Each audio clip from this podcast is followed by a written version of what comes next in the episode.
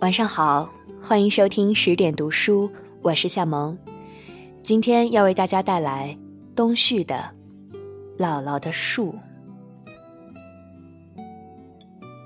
母亲的娘家在陕北安边，那里地势平坦，有河有井，于是大多数人家就都有一个篮球场大小的果园子，种着黄元帅、红富士、桃等果树。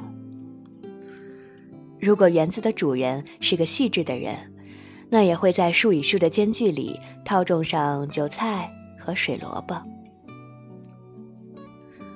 我姥姥家也有一个被我视为珍宝的果园子，那里种着一棵三丁子树。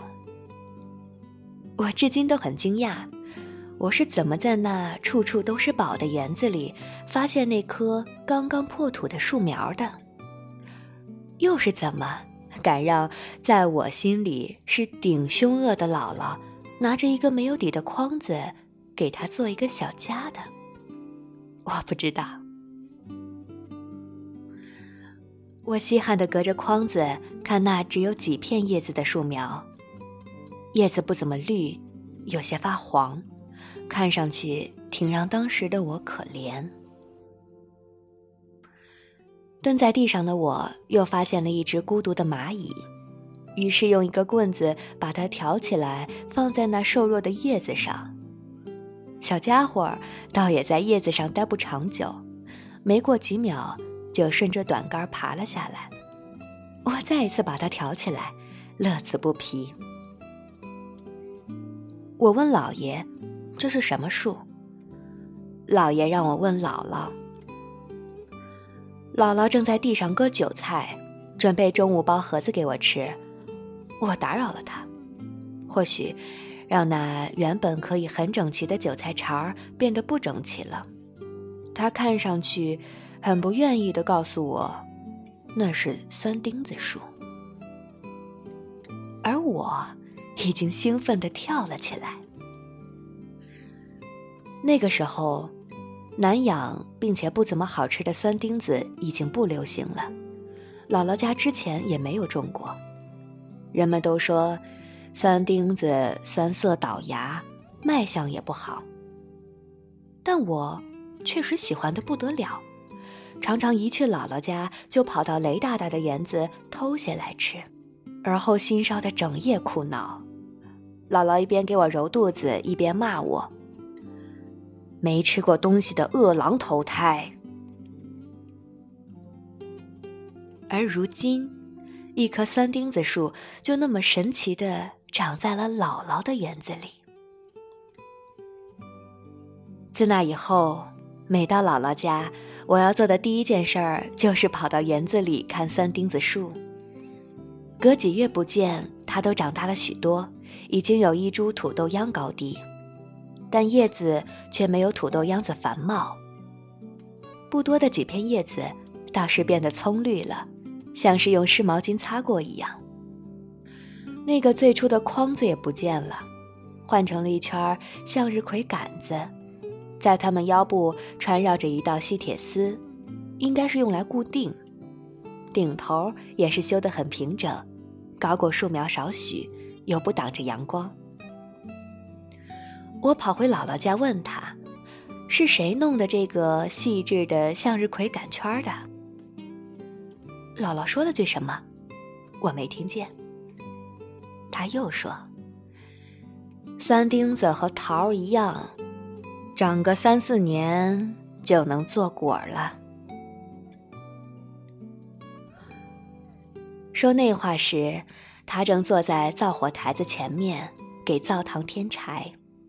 玉米杆子被他用膝盖折断，或者软柴一并喂了进去，火势加大。淡红色的火光照着他的脸，麻黑的围裙。那围裙是姥姥不知用什么布料裁缝而成的，已经有了日月。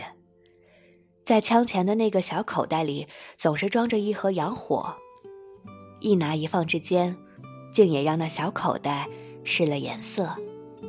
细看，都能看见惨白色的线和它的纹格。我看着姥姥，姥姥却被一股喷出来的黑烟呛出了眼泪花儿，咳嗽几声后呵斥着让我往出走。我顽皮的扭着屁股不动弹。姥姥拾起脚边的玉米衣向我丢来，嘴里骂着：“老王家的败子儿哟！”我则一边笑一边跳着出了厨房的门。他又喊：“把猪食桶子给我拿来！”声音年轻的一跃一跃的，和姥姥说的一样。三年后，那三钉子果然做果了，零零星星的几个而已。树已经长得比我高了，树干也比我的胳膊粗，叶子更是明显的多了起来。那可以数完的几个果子，就在那葱绿的叶子之间。小果子是青色的，和橄榄的颜色像极了，形状又像樱桃，但比樱桃大几圈呢。我偷偷的摘下来一颗，用衣服蹭了蹭，就喂进了嘴里。那味道，我至今记着。酸倒是不会倒牙。但涩，却是刻骨铭心的，还苦，苦涩的让我伸出了舌头，甩一甩头，把已经嚼碎的三钉子吐在了地上。姥姥和我母亲站在苹果树下摘多余的小果子，放在筐子里可以喂猪。姥姥漫不经心的让我八月十五来，那时候。就肯定可以吃成熟的三钉子了。我没理会他，看着苹果树下的一群刚破壳不久的小鸡，颜色各异，都在叽叽喳喳没命的叫，也在地上没有目的的啄食。啄到了姥姥的脚背，姥姥似乎没能感觉到，没有理睬。她当时穿的是一双塑料凉鞋，没穿袜子。凉鞋的很多地方都缝着深色的布条条，应该是怕被塑料割伤了脚吧。我就这么合情合理的想着。这时候，一个不留意，老母鸡狠狠地在姥姥脚背上啄了一下，像是发现了一只大蚂蚁。姥姥忽地说了句：“哟，大大的愣汉，快丢去喂狗去。”也不说疼，或者不疼。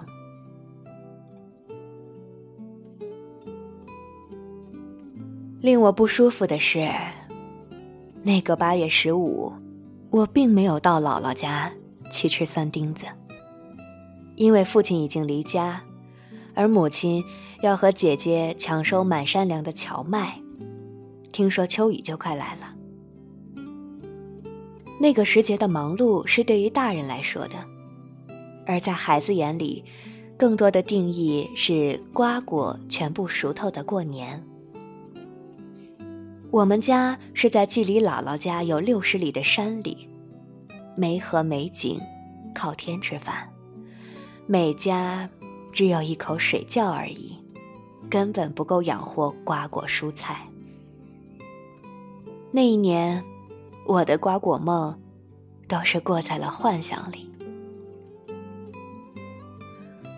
不过第二年，我是吃到了果子和三钉子的。三钉子树的每一个细胞都像是分裂了一番，整棵树比原来大了一倍。保护它的向日葵杆子圈儿也已经被拆了，地上连一丁点儿的痕迹也找不到。虽然已经是秋天，但三钉子的树叶还正是油厚，大部分果子都被摘了，也在叶子之间能寻到一两颗长得不好看的。我摘下来喂进嘴里，完全不是上一次那般的苦涩。脆的都能咬出声音，而且多汁。但是酸却比上一次强烈许多。味觉神经在一瞬间就将那酸传递到我身体的角角落落，一个站立。我回到姥姥那盘已经有了三十年的小院儿，窗子上的窗花虽然贴在玻璃上，但也已经被太阳晒伤了，失了艳丽的颜色。窗台上摆着几个新摘的大南瓜，红橙色，显得很是好看。我就喜欢在冬天把这南瓜切成块状蒸着吃。我最喜欢姥姥蒸的，她往往会在南瓜上涂上一层糖萝卜酱。我进了屋子，姥姥坐在炕上。倚靠着被子驼，像是哭过了似的。满是皱纹的脸不能够让泪水顺流，于是漫得满脸都是。母亲坐在炕沿边上，低着头，一句话都不说。这一情一景，倒是让我不知所措了。这时候，我的脚边走来了一只猫咪。蹭着我的脚，还温柔的叫。我或许是由于紧张，大脑空白的给了它一脚。猫咪像是被电击了一样，竖起了尾巴，随着一声尖叫，消失了。我想，姥姥已经知道了父母的离婚，也知道了。母亲即将带着我和姐姐去城里打工了，不然我不会看见她那唯一一次的眼泪。临走的时候，他给我塞了一张十元的钞票，母亲拦着不让我拿，而我却哇的一声哭了，绝不是因为母亲的阻拦，却也似乎没有缘由。在搬到几百里外的省城后，我就不能按着节令去姥姥家吃瓜果了。我给母亲算着，这个时节该是西瓜熟了，那个时节该是果子和酸钉子熟了。母亲则让老爷有时间时送些到城里给我们，从来都不见姥姥。因为家里有鸡、有猪、羊，需要伺候。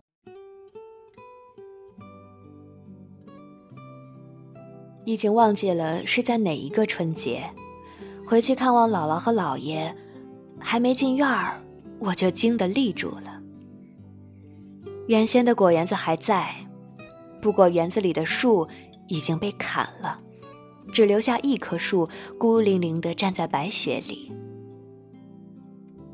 姥姥也孤零零地站在院子中央，拄着拐杖，肥厚的棉裤没能遮蔽她变形严重的双腿，已经成了 O 型。大黄狗好像也不认识我了，看见我就没命的狂吠，我佯装要踢它，他却废得更加嚣张。老爷说。几个儿女孙辈都不在跟前，每年要扔掉老多的果子，再加上近年病虫害严重，所以他们就把那些果树砍了，挖了根，种上了玉米。我说：“咋还剩着一棵呢？”老爷说：“那就是你姥姥。”以前特意给你种的那棵酸钉子树呢，说是你爱吃，他也爱吃，牙都掉没了，吃个屁嘞！说罢，他拿下嘴里叼着的旱烟锅，把一团黑烟渣磕在了炕沿上，又装上了一锅子，很用力的咂着，两个脸蛋子也被吸得陷了下去。姥姥则在炕角沉沉的睡着。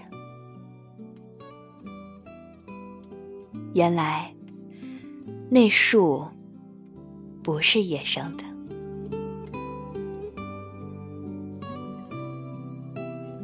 去年夏天，姥姥在赶羊的时候摔伤了腿，卧床数日。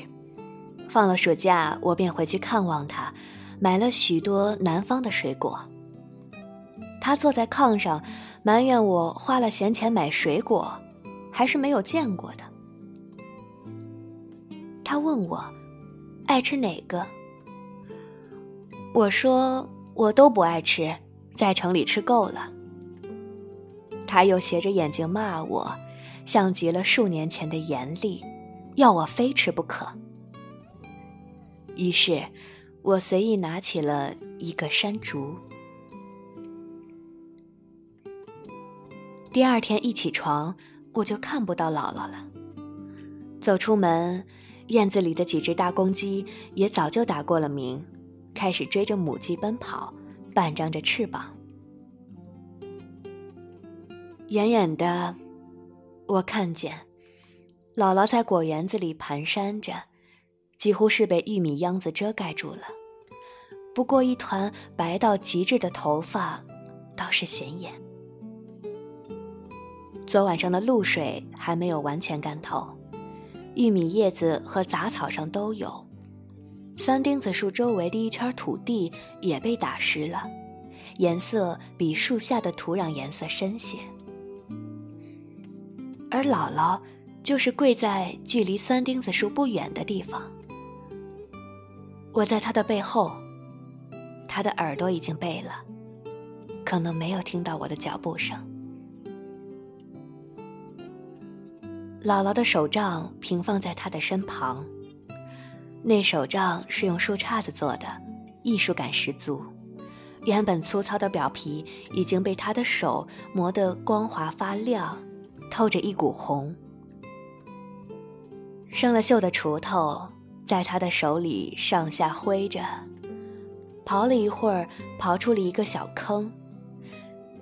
于是，他把山竹的两瓣果肉放进那个小坑里，又白又嫩的山竹果肉。应该是感觉压得太瓷实，姥姥又小心翼翼的。把刚才才盖上去的土壤，用手指一点一点的抠出来，再嘘嘘的撒在蒜瓣上。他又在给我种不会发芽的山竹了。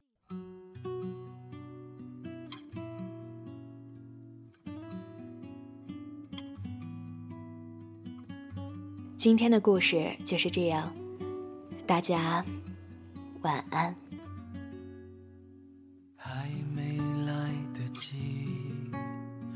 上春天的花，夏天的绿就浓了。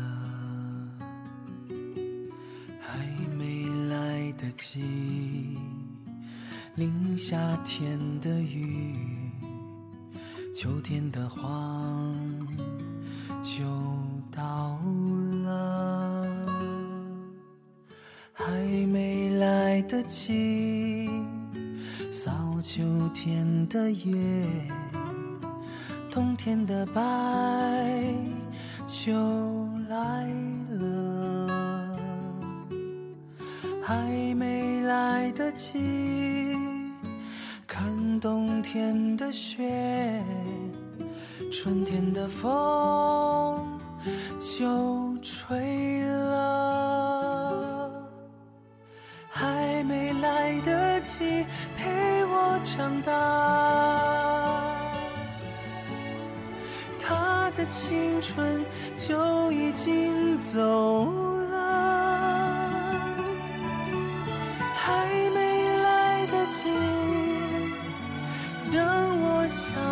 家，他的皱纹就已经深了。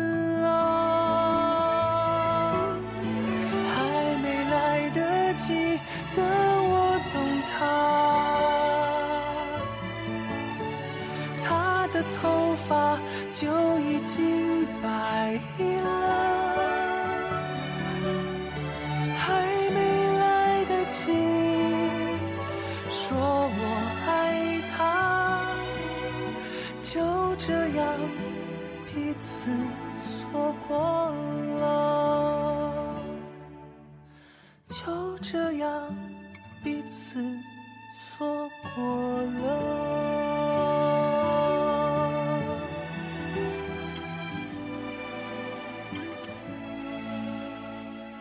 我们彼此终将错过的年华，是生命中最深色的牵挂。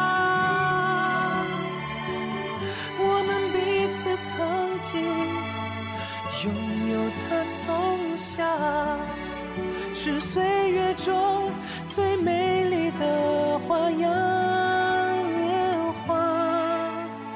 还没来得及陪我长大，他的青春就已经走